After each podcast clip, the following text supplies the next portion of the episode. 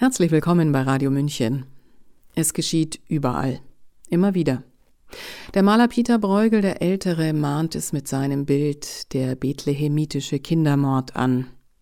Dr. Heinrich Leitner, der Philosoph, mahnte es mit seinem Text im August letzten Jahres an, das Leid der Kinder unter den Corona-Maßnahmen im Blick, obwohl das Gemälde viel besser in den Winter gepasst hätte.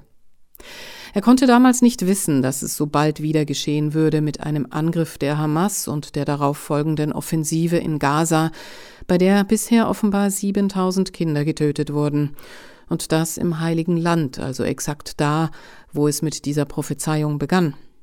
Hören Sie Dr. Heinrich Leitners Text Bethlehem liegt auch in den Niederlanden. Sprecherin Sabrina Khalil. Es sind eisige Zeiten. Man tötet Kinder. Keines darf entkommen, es geht ums Ganze. Das sagt uns die Macht fast immer. Sie fürchtet sich, wie fast immer. Aber sie findet, wie meist, Helfeshelfer. Peter Bruegel der Ältere, ca. 1525 bis 1569, malt 1565 das Bild mit dem Titel Der bethlehemitische Kindermord. Wollen wir das überhaupt sehen? Die flehenden, verzweifelten Mütter, die aufgespießten, erschlagenen und zerhackten Kinderkörper? Alles, weil die Wissenschaft, sie hießen damals noch die Weisen, etwas errechnet hatten? Follow the science, auch wenn es etwas weh tut? Wer hängt sich ein solches Schreckensbild ins eigene Haus? So recht wollen wir das nicht sehen und auch nicht unbedingt zeigen. Staatliche Schandtaten sollen nicht allzu viel Aufmerksamkeit bekommen, vor allem wenn man sie nicht dem Gegner zuschreiben kann. Hitler? Ja. Putin und den Roten Khmer. Es sind ja immer die anderen, die auf Kinderjagd gehen. Bruegel lässt den bethlehemitischen Kindermord nicht im fernen Israel spielen. Es ist eine niederländische Winterlandschaft. Es kann überall geschehen. Bethlehemitisch, das ist hier und jetzt. Immer sind unsere Kinder in Gefahr, wenn sich Macht und Wissenschaft gegen sie verschwören, weil von ihnen eine Gefahr fürs Gemeinwohl und die eigene vulnerable Zukunft ausgeht. Vielleicht auch deshalb wurde das Bild bald übermalt aber Peter Bruegel, der Jüngere, ca. 1564 bis 1638, der Sohn, wollte es dennoch gezeigt wissen und fertigte eine Kopie an, die das Geschehen zum Zeitgeschehen macht.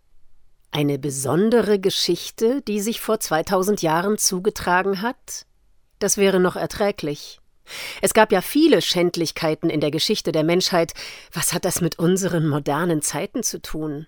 Mit der woken Prenzlauer Berg Solidarität oder den aufgeklärten Niederlanden. Bruegel zeigt uns eine kalte, winterlich eisige Landschaft. Wir sind in den Niederlanden und sehen einheimische, flämische Fußsoldaten als schlechter, wallonische Söldner, die diese Maßnahmen lenken und koordinieren. Es sind Killer im Dienste des Staates. Glauben Sie wie so viele an die gute Sache? Und dann sind da noch die spanischen Reiter in dunklem Harnisch, die die Durchführung überwachen und absichern. Die Reiter versammeln sich um eine schwarze Gestalt, die das Geschehen zu bestimmen scheint. Sie sind das dunkle, böse Zentrum des Geschehens, von dem alles ausgeht. Es ist die dunkle Seite der Macht. Und die Macht hat immer eine dunkle Seite mit dunklen Gestalten. Es ist eben wichtig, dass der bethlehemitische Kindermord in den Niederlanden stattfindet. Dieses Bethlehem ist überall und kann zu jeder Zeit erfolgen, wenn die Macht es verlangt. Die Kopie des Sohns ist nun im Kunsthistorischen Museum zu sehen. Das Museum ist voll. Es regnet draußen, da zieht es die Touristen ins Trockene darunter auch viele Familien. Kinder werden von ihren Eltern an den Ausstellungsstücken vorbeigezogen. Ein bisschen museale Bildung kann ja nicht schaden. Die meisten ahnen gar nicht, was sie da vorfinden und womit sie bei fehlender eigener Begeisterung zumindest ihre Kinder vertraut machen wollen. Kunst gehört irgendwie dazu, auch wenn sie, was die bildungsfürsorglichen Eltern meist nicht vermuten, den woken Konventionen nicht unbedingt entspricht.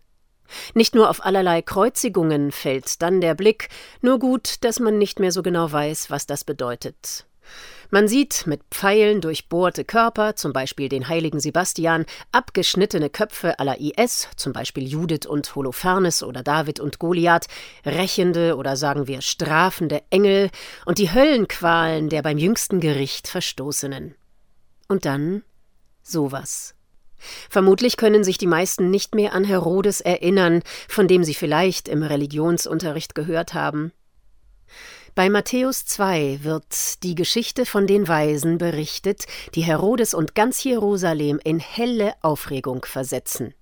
Die fremden Weisen fühlen sich aber Herodes doch weniger verpflichtet als dem wundersamen Kind, zu dem sie die Sterne nach ihrer Deutung führten.